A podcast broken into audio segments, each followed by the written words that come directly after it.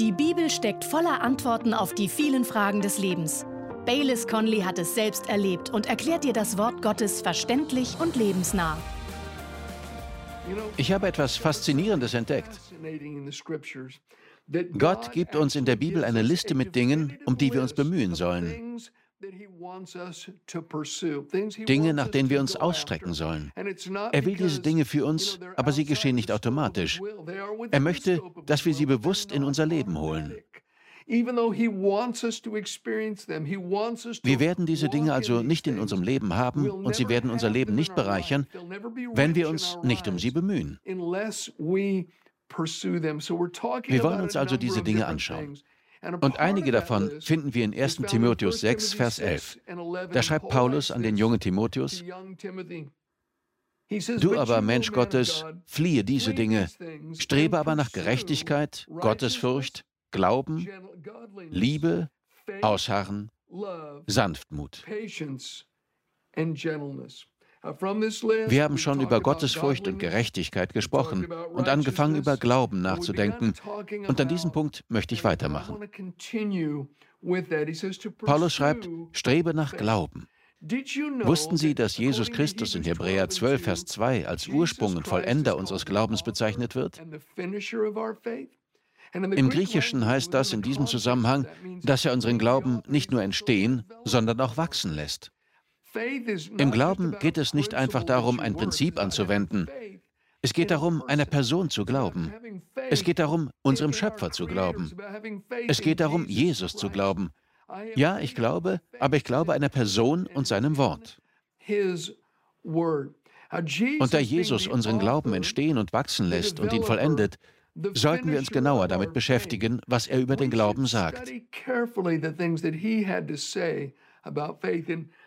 Das Spannende ist, dass Jesus in den Evangelien verschiedene Stufen des Glaubens oder verschiedene Arten des Glaubens beschreibt. Und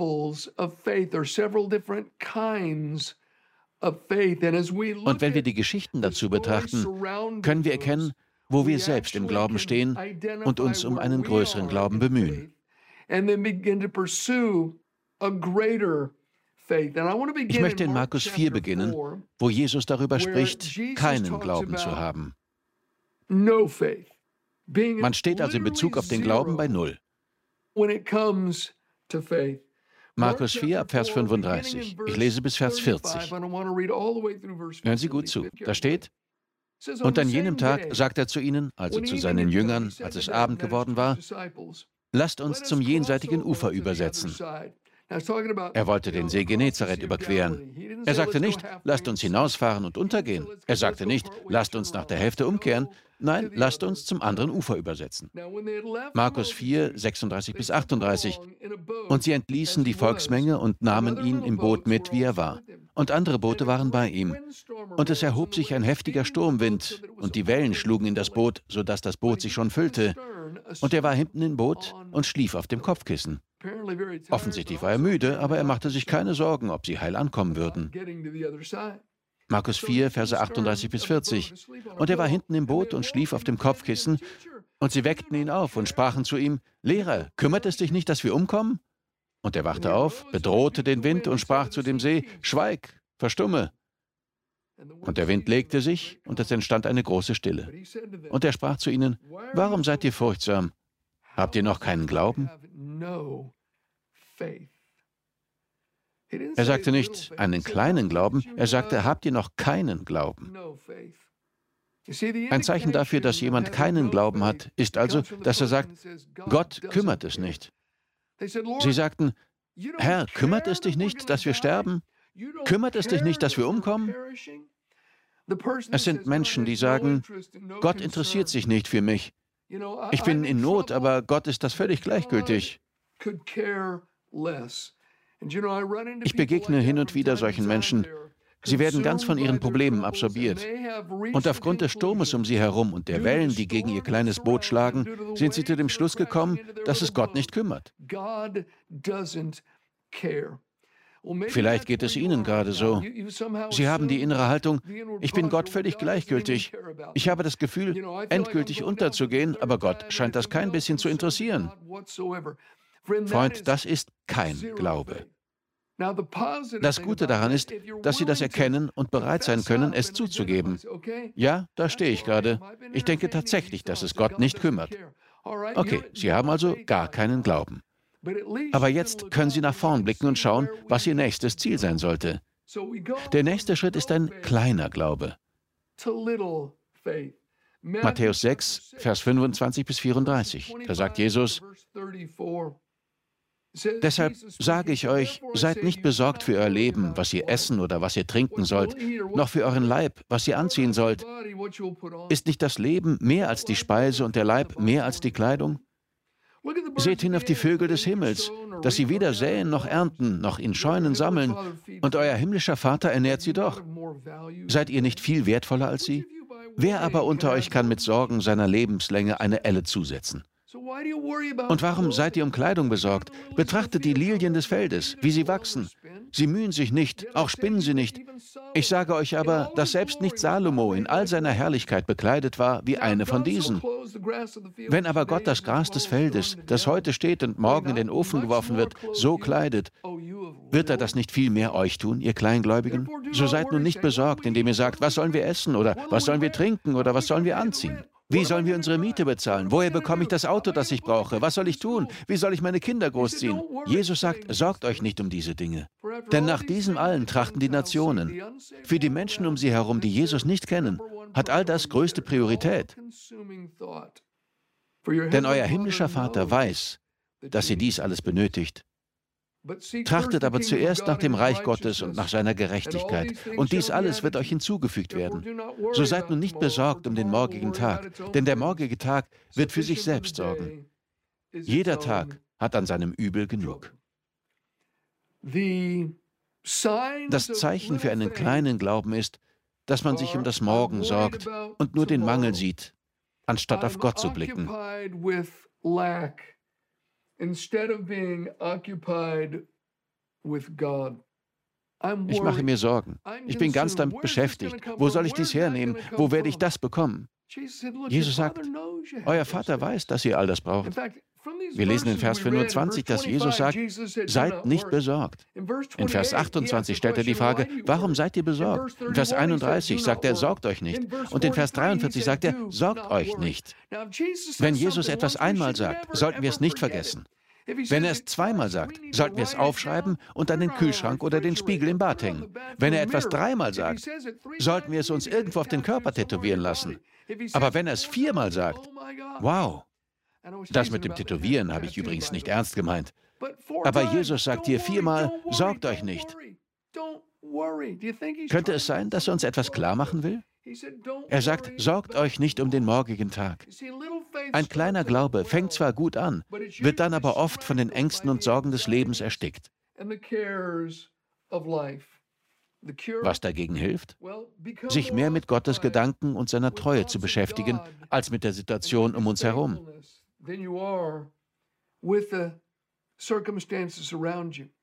Sich anzuschauen, wie Gott die Bedürfnisse der Schöpfung erfüllt. Jesus sagt, schaut euch die Blumen an. Selbst Salomo war nicht so schön gekleidet wie sie. Gott kümmert sich um die Lilien auf dem Feld. Gehen Sie in der Natur spazieren. Gott kümmert sich um die Blumen. Er sagt, schaut euch die Vögel an. Sie haben keinen Stress. Sie ernten nicht, sie säen nicht, sie sammeln nicht in Scheunen, aber euer Vater kümmert sich um sie. Wie viel mehr wird er sich dann um euch kümmern, ihr Kleingläubigen? Schauen Sie sich die Vögel an. Ich habe diese Geschichte schon oft erzählt. Wir haben einen Avocadobaum in unserem Garten. Und einmal hatten wir in diesem Baum ein Kolibrinest mit zwei winzig kleinen Babykolibris. Es waren die zerbrechlichsten, unschuldigsten kleinen Dinger, die ich je gesehen habe. Doch eines Nachts gab es bei uns einen furchtbaren Sturm. Er riss mehrere Strommasten in unserem Viertel um und die gesamte Gegend war eine Zeit lang ohne Strom. Überall lagen umgeknickte Bäume herum. Wir hatten in unserem Garten einen großen Baum und der wurde einfach umgeworfen. Ich weiß noch, dass ich mitten in der Nacht in meinem Bett saß und dachte, oh nein, die armen kleinen Kolibris, sie werden diesen Sturm niemals überleben. Am nächsten Morgen herrschte eine gespenstische Stille. Der Wind hatte sich gelegt und überall lagen Schutt und umgestürzte Bäume herum. Ich beschloss, auf den Avocadobaum zu klettern. Er stand noch. Und als ich oben ankam und die Blätter zur Seite schob, sah ich zwei kleine Vögel, die mich anblickten. Ich traute meinen Augen nicht. Und während ich die zwei kleinen Vögel dort auf dem Baum anschaute, spürte ich, wie der Heilige Geist in meinem Herzen zu mir sagte, Bayless, wenn ich mich mitten in einen Sturm um diese kleinen, unschuldigen, zerbrechlichen Vögel kümmern kann, glaubst du dann nicht, dass ich mich auch in den Stürmen, die du erlebst, um dich kümmern kann? Und ich sagte, ja, Herr, das kannst du. Gott sprach durch die Natur zu mir. Sorgen Sie sich nicht, mein Freund. Ihr Vater im Himmel weiß, dass Sie diese Dinge brauchen was Sie auch gerade durchmachen und wo Sie sind. Gott liebt Sie. Vielleicht haben Sie eine Scheidung hinter sich und Ihre Welt steht Kopf. Vielleicht haben Sie etwas erlebt, das dafür gesorgt hat, dass Sie sich wertlos fühlen. Hören Sie, Gott sieht Sie. Er liebt Sie.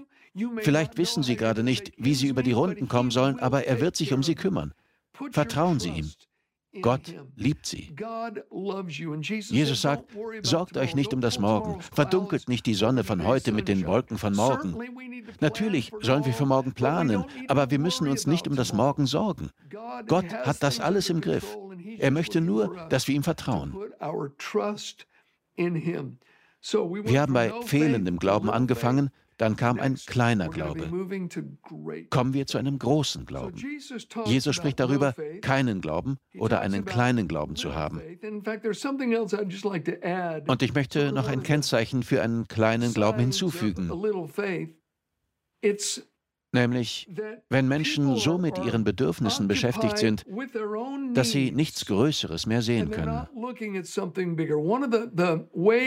Wenn wir wollen, dass aus unserem kleinen Glauben ein großer Glaube wird, dann ist eine der Möglichkeiten, dass wir uns mit Gottes Reich beschäftigen. Fangen wir an, anderen zu helfen und im Reich Gottes mitzuarbeiten, statt nur auf das zu blicken, was uns fehlt oder was wir brauchen. Jesus sagt in diesem Zusammenhang in Matthäus 6, Vers 33, Trachtet aber zuerst nach dem Reich Gottes und nach seiner Gerechtigkeit, und dies alles wird euch hinzugefügt werden. Mit anderen Worten, suchen und investieren Sie in etwas, das größer ist als Sie selbst. Gott weiß, was Sie brauchen. Er weiß, was ich brauche. Natürlich können wir dafür beten. Und wir sollen auch arbeiten. In der Bibel steht, wer nicht arbeiten will, der soll auch nicht essen. Wenn wir arbeiten könnten, uns aber weigern, dann schneiden wir uns selbst von dem Segen ab, den Gott uns schenken möchte. Wenn ich für meine Bedürfnisse bete und arbeite, dann versorgt Gott mich auf diesem Weg und auch auf anderen Wegen, von denen ich oft gar nicht weiß, dass er sie nutzen oder gehen wird. Aber wir sollen auch immer zuerst nach seinem Reich trachten. Und über die Dinge, bei denen wir versucht sind, uns Sorgen zu machen, sagt Gott, ich kümmere mich darum. Du musst dir keine Sorgen machen. Die Kennzeichen eines kleinen Glaubens sind also, dass man sich um das Morgen sorgt und nur mit seinem eigenen Sturm beschäftigt ist. Man sieht nur das, was einen selbst betrifft und macht sich Sorgen. Aber wir wollen, dass aus diesem kleinen Glauben ein großer Glaube wird. In Matthäus 8 tritt Jesus wieder auf die Bühne. In dieser Geschichte spricht er über einen großen Glauben. Da steht ab Vers 5, Matthäus 8, Verse 5 bis 10, als er aber nach Kapernaum hineinkam, trat ein Hauptmann zu ihm, der ihn bat und sprach, Herr, mein Diener liegt zu Hause gelähmt und wird schrecklich gequält. Und Jesus spricht zu ihm, ich will kommen und ihn heilen. Der Hauptmann aber antwortete und sprach, Herr, ich bin nicht würdig, dass du unter mein Dach trittst, Aber sprich nur ein Wort und mein Diener wird gesund werden. Denn auch ich bin ein Mensch unter Befehlsgewalt und habe Soldaten unter mir. Und ich sage zu diesem, geh hin und er geht, und zu einem anderen, komm und er kommt, und zu meinem Knecht, tu dies und er tut es. Als aber Jesus es hörte, wunderte er sich und sprach zu denen, die nachfolgten, wahrlich, ich sage euch, bei keinem in Israel habe ich so großen Glauben gefunden. Nicht einmal im Volk Gottes. Dieser Nichtjude, dieser römische Soldat, hat einen größeren Glauben als jeder, den ich getroffen habe, sogar in Israel. Jesus staunt hier über den Glauben des Mannes. In der Bibel gibt es nur zwei Dinge, über die Jesus staunt. Er staunt über Unglauben und er staunt über Glauben. Wenn Jesus über mich staunt, dann soll er über meinen Glauben staunen. Jesus nennt das einen großen Glauben. Was war so groß daran? Nun, das Große daran war, dass dieser Mann keinen anderen Beweis brauchte als das Wort von Jesus. Er sagte, Herr, sprich nur ein Wort und mein Diener wird gesund. Das ist eine interessante Geschichte. Wenn wir sie mit den Berichten aus den anderen Evangelien zusammenführen, erfahren wir, dass dieser Mann einen Diener hatte, der ihm wichtig war und der krank wurde. Dann hörte er von Jesus, also schickte er eine Delegation los, um Jesus zu suchen. Man schätzt, dass Jesus zu diesem Zeitpunkt etwa 30 Kilometer entfernt war. Das war eine ganze Tagesreise. So kamen sie zu Jesus und sagten, Jesus, er ist ein guter Mann, er hat uns eine Synagoge gebaut, sein Diener ist krank, kannst du kommen? Und Jesus sagte ja. Also gingen sie dorthin zurück, wo der Hauptmann wohnte. Und die ganze Zeit über wusste der Hauptmann nicht, ob Jesus kommen würde. Er wusste nicht, ob er es wollte. Er wusste, dass er es konnte. Er hatte die Geschichten gehört, aber er wusste nicht, ob er es wollte. Seine Leute waren einen Tag lang unterwegs, um Jesus zu suchen. Und der Rückweg war auch eine Tagesreise. Er musste also zwei Tage warten. Ich stelle mir vor, wie einer seiner Diener sagte, Herr, da kommt eine Menschenmenge. Und ich glaube, dort ist Jesus. Was? Also will er tatsächlich. Er will es. Und bevor sie sein Haus erreichten, schickte er Jesus eine Nachricht. Du musst dir nicht die Mühe machen und noch weitergehen. Sprich nur ein Wort und mein Diener wird gesund. Er wusste, dass Jesus es konnte. Und als er überzeugt war, dass Jesus es auch wollte, sagte er, ich brauche nur dein Wort. Ein großer Glaube glaubt, dass Gott nicht nur kann, sondern auch will. Und großer Glaube beruht allein auf Gottes Wort. Ich brauche nichts weiter. Gib mir nur die Zusage. Jesus ist voller Barmherzigkeit. Er will. Und natürlich kann er. Das wissen wir. Wenn er etwas zusagt, das seinem Willen entspricht, dann kann ich mein Leben darauf bauen. Ich erinnere mich an einen älteren Mann in unserer Kirche, Bruder Mitchell.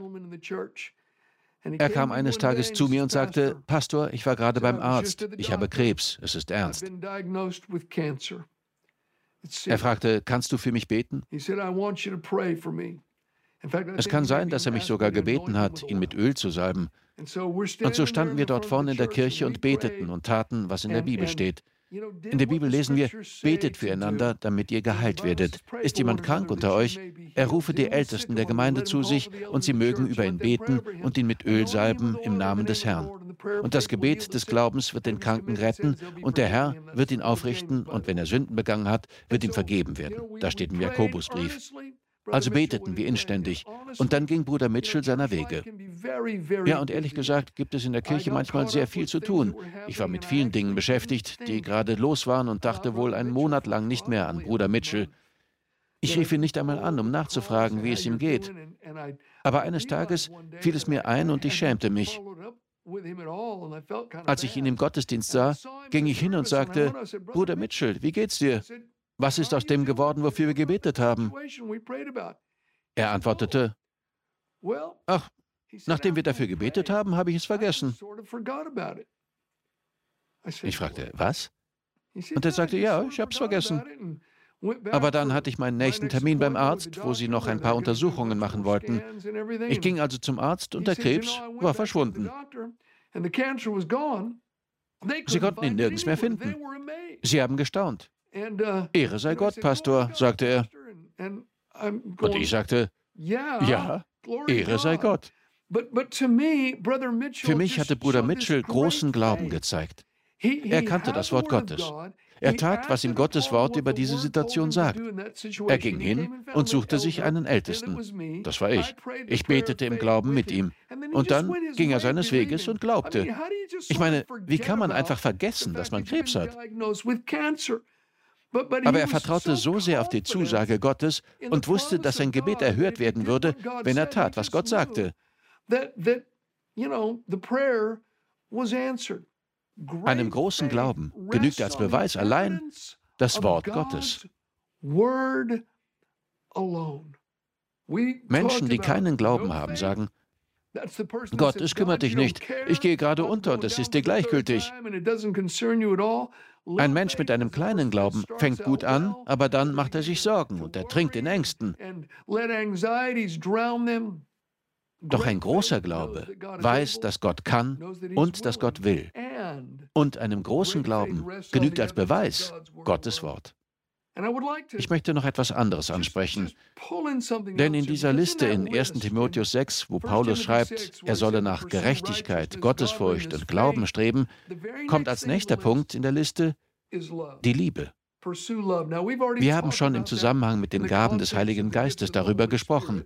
Und ich möchte hier keine ganze Predigt über das Streben nach Liebe halten, denn das kommt später noch. Aber hier in 1 Timotheus 6 wird Liebe zusammen mit Glauben genannt. Sie sind eng miteinander verbunden. In der Bibel steht im Galaterbrief, dass Glaube durch Liebe wirkt. Ohne die Liebe hat der Glaube nichts, durch das er wirken kann. In der Bibel werden Glaube und Liebe 23 Mal im gleichen Vers genannt. Man kann sie einfach nicht trennen.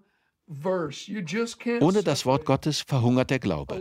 Aber ohne die Liebe erstickt der Glaube.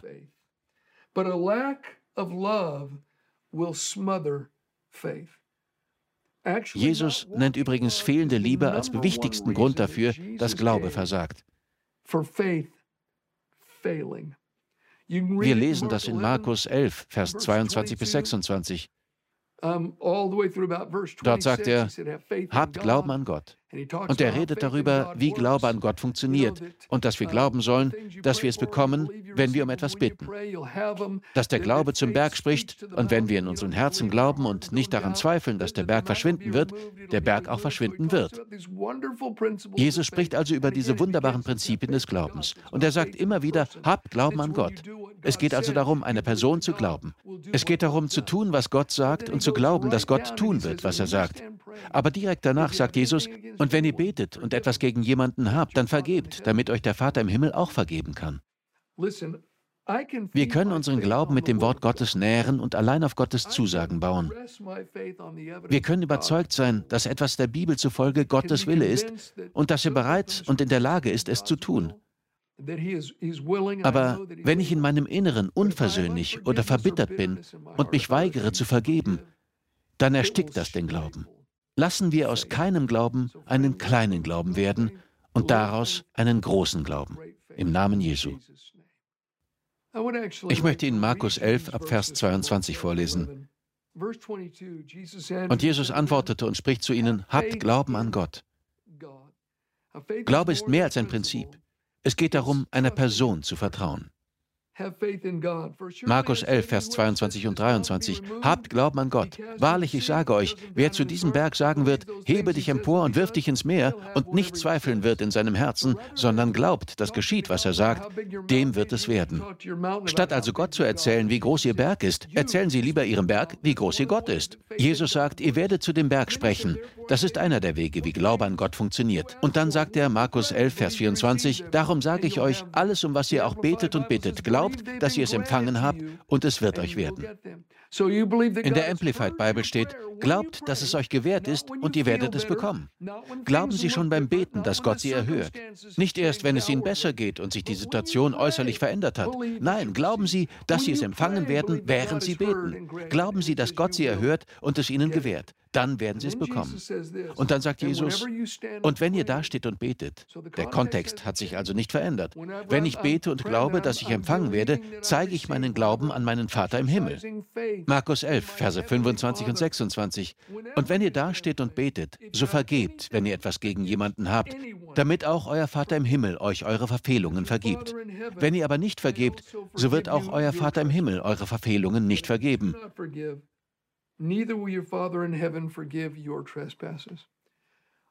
Ich möchte Sie ermutigen, Vergebung ist so wichtig. In Liebe leben ist ein wichtiger Teil des Glaubens. Vor vielen Jahren ging ich in eine Kirche, in der einer der Ältesten ein alter Mann mit wunderschönen weißen Haaren war. Er war stets makellos gekleidet und trug immer einen dreiteiligen Anzug. Und einmal bat man ihn, für eine Frau zu beten. Sie saß seit vielen Jahren im Rollstuhl, weil sie Gelenkrheumatismus hatte. Ihre Finger und ihre Knie waren ganz krumm und knorrig und sie konnte ihre Beine nicht mehr gebrauchen. Sie hatte ständig Schmerzen. Und dieser Älteste betete für sie. Er legte ihr die Hände auf und wollte beten und konnte nicht. Er hatte das Gefühl, der Heilige Geist würde ihn aufhalten. Er versuchte es noch ein zweites Mal und noch ein drittes Mal, aber es war, als würde der Heilige Geist sagen Nein. Er fragte innerlich, Herr, was ist los? Und er spürte, wie der Heilige Geist ihm zuflüsterte, in ihrem Herzen herrscht Unversöhnlichkeit. Bete nicht für sie, bevor sie das geklärt hat. Und er sagte zu ihr, so freundlich er konnte, ich möchte gern für Sie beten, aber ich habe den Eindruck, Sie müssten etwas vergeben. Gibt es jemanden, gegen den Sie einen Groll hegen? Und sie ließ den Kopf hängen und sagte, ja, meine Schwester, ich bin seit 30 Jahren wütend auf sie. Er sagte, ich kann nicht für sie beten, wenn sie ihr nicht vergeben. Und ohne weitere Diskussion fing die Frau im Rollstuhl an zu beten. Sie bat Gott um Vergebung dafür, dass sie all diese Jahre diesen Groll gehegt hatte und vergab ihrer Schwester. Und dann erzählte der Älteste später, geschah etwas Wunderbares. Er sagte, ich habe sie nicht einmal berührt oder ihr die Hände aufgelegt, aber es klang, als würden trockene Zweige zerbrechen, und ich sah, wie ihre Finger und ihre Beine vor meinen Augen wieder gerade wurden. Sie stand von ihrem Rollstuhl auf und war geheilt. Sie wurde in dem Moment gesund, als sie vergab. Was für ein klarer Beweis für die Macht der Vergebung. Gott möchte, dass wir einen großen Glauben haben, aber er möchte auch, dass wir viel Liebe haben. Im Galaterbrief steht, Glaube wirkt durch Liebe. Man kann die beiden nicht trennen. Wenn Sie jemanden vergeben müssen, dann tun Sie das und vertrauen Sie Ihrem Vater im Himmel, denn er ist treu. Ich bin so froh, dass Sie heute dabei waren. Ich bete, dass Gott Sie segnet. Ich bete, dass er Ihnen hilft zu erkennen und zu verstehen. Ich bete, dass Sie von dort aus weiterkommen, wo Sie stehen. Sei das kein Glaube oder ein kleiner Glaube und dass Sie einen großen Glauben entwickeln, denn das gefällt Gott. Er ist ein treuer Gott. Und Sie müssen nur eines wissen, er liebt Sie. Ja, Sie. Ich lasse nie eine Sendung zu Ende gehen, ohne mich bei denen zu bedanken, die unsere Arbeit unterstützen. Wir strahlen diese Predigten in vielen verschiedenen Sprachen auf der ganzen Welt aus. Wir lassen sie in eine Sprache nach der anderen übersetzen. Oft für Länder, in denen Menschen sonst kaum Zugang zu christlichen Sendungen haben. Und wenn Sie uns dabei unterstützen, dann tragen Sie sehr viel dazu bei. Wir erreichen Menschen auf der ganzen Welt. Vielen Dank für Ihren Beitrag dazu. Wir danken dir fürs Zuhören. Weitere Predigten sowie eine tägliche Andacht von Baylis findest du kostenlos auf baylis-conley.de. Gott segne dich.